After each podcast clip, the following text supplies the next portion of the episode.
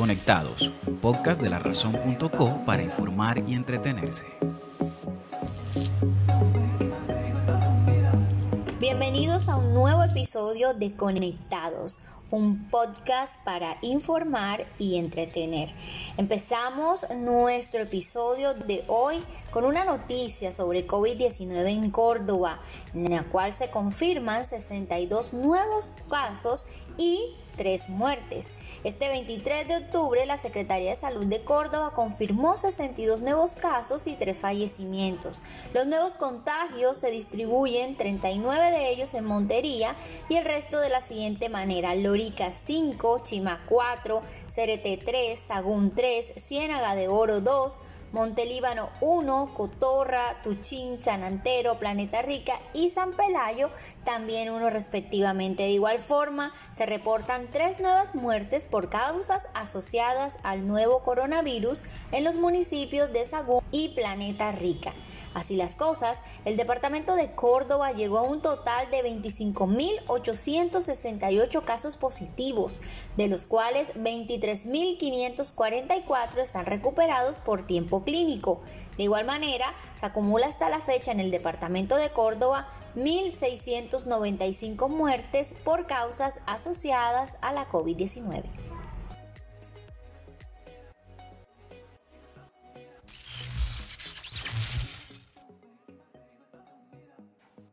En temas de carácter local, el alcalde de Montería le pidió al presidente de la República, Iván Duque, priorizar la inversión en vivienda para aquellas familias vulnerables que anhelan un techo digno.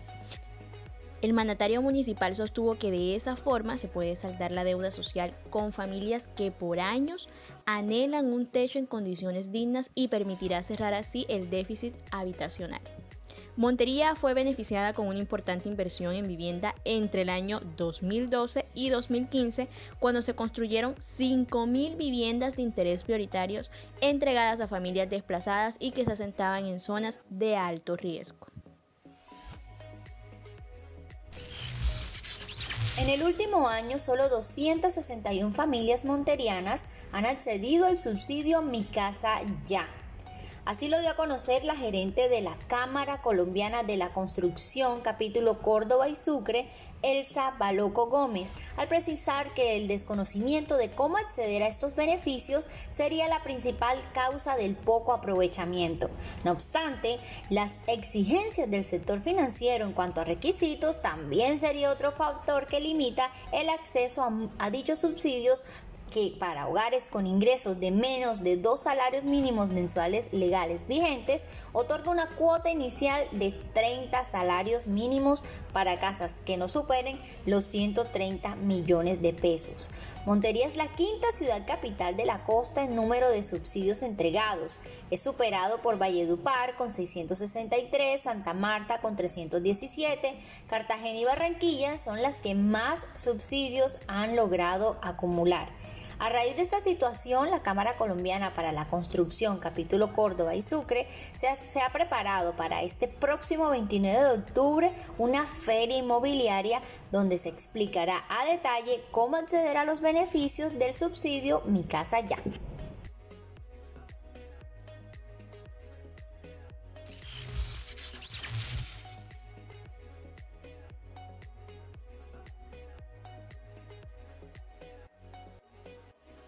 El sector educación sigue preparándose para hacerle frente a la pandemia de la COVID-19. Es por ello que el próximo 9 de noviembre el Departamento de Córdoba presentará su plan de alternancia al Ministerio de Educación con el fin de que sea analizado y posteriormente aprobado. En las últimas horas se reunió el Comité de Alternancia de la Secretaría de Educación Departamental, integrado por los secretarios de Educación de los 27 municipios no certificados, además del apoyo de otras entidades. La secretaria de Educación Departamental, Ana Margarita Caldera, precisó que toda aquella institución educativa de carácter oficial que quiera aplicar el modelo de alternancia deberá solicitarlo y presentarse en la Secretaría de Educación de Córdoba detallando un plan de cómo implementará todos los protocolos de bioseguridad que deben ser tenidos en cuenta en esta época.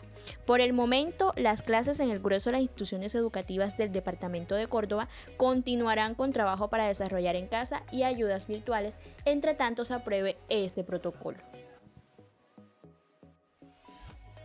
Un monteriano entre los 100 latinos más influyentes en temas de acción climática.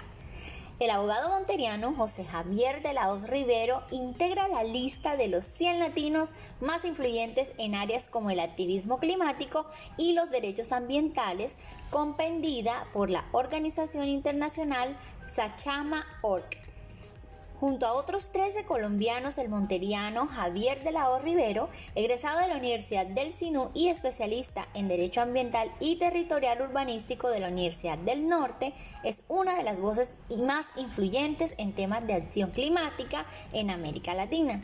Otras figuras de la política colombiana y el ámbito artístico integran esta distinción, entre ellas la alcaldesa de Bogotá, Claudia López, los cantantes Carlos Vives y Shakira, entre otros. El abogado monteriano desde hace varios años desarrolla procesos de responsabilidad del Estado por daño ambiental y actuaciones urbanísticas. Adelanta representaciones judiciales por daños colectivos ocasionados por multinacionales mineras en comunidades y es un experto en el análisis de uso del suelo, normas de y derechos adquiridos.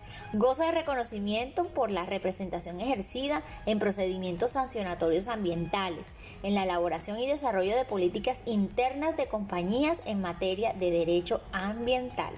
En esta lista de influyentes personalidades en la edición anterior han estado estrellas de la talla de Alejandro Sanz, el director de cine Javier Bardem, el expresidente de Uruguay José, Pepe Mujica y la Nobel de Paz Ricoberta Menchú.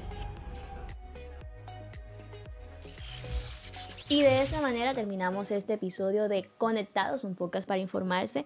Esto fue nuestro episodio del 23 de octubre de 2020. No olviden seguirnos a través de todas nuestras redes sociales como arroba la razón con.